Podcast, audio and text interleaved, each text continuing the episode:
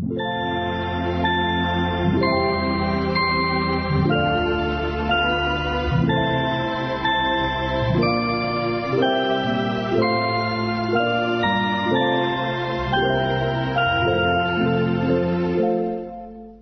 cardenal Pío, ese gran cardenal del siglo XIX, cuando hablaba de los reyes magos, decía que estos llevaron a la cuna, a Belén, llevaron tres dones, el oro, el incienso y la mirra. El incienso es como un símbolo de Dios, ya que en la antigüedad se incensaba a los ídolos o a los emperadores que querían suplir a Dios. Y el incienso entre los cristianos se usa en la misa para en homenaje a Dios. El incienso se dirige a Dios.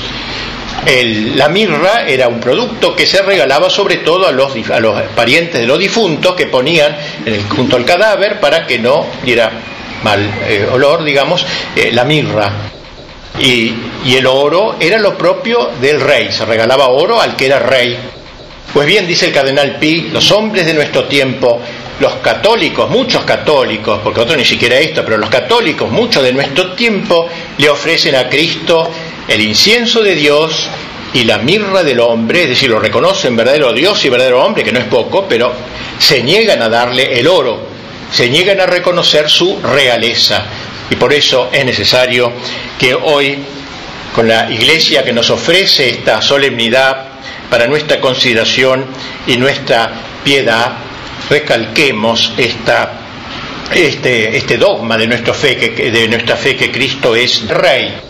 Precisamente los católicos que se han negado a, llevar el oro de la realeza,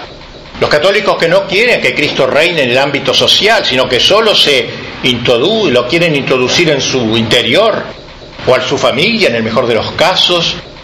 o en la sacristía han recibido un nombre católicos liberales que se lo dio el Papa Pío IX, diciendo que eran los peores católicos en realidad, porque hacían un contubernio, una mezcla entre el cristianismo y la mentalidad del mundo, de la mentalidad que Cristo no queremos, que grita, no queremos que Cristo reine sobre nosotros. Pues bien, digamos con el Papa Pío XI que levantó esta solemnidad, esta fiesta, eh, dirigiéndola como solemnidad en el culto católico, y lo hizo ocasionalmente, pero mejor dicho, con ocasión de dos grandes acontecimientos, el levantamiento de los cristeros en México que morían gritando viva Cristo Rey y por eso sus enemigos los llamaron cristeros porque tenían siempre la boca el nombre de Cristo Rey, sobre todo en los momentos dramáticos de su asesinato, de su martirio y también en la cruzada de España que muchos morían gritando viva Cristo Rey. Esta idea movió al Papa Pío XI a eh, declarar esta fiesta luego de graves, de muchas dudas, pero al fin resolvió escribir esa magnífica encíclica cuya lectura se recomienda hoy también, la Quas Primas, en donde habla de la teoría, de lo que es la realeza de Cristo, el ámbito, etc. Y entre otras cosas dice el Papa allí que es cierto que en el mundo de hoy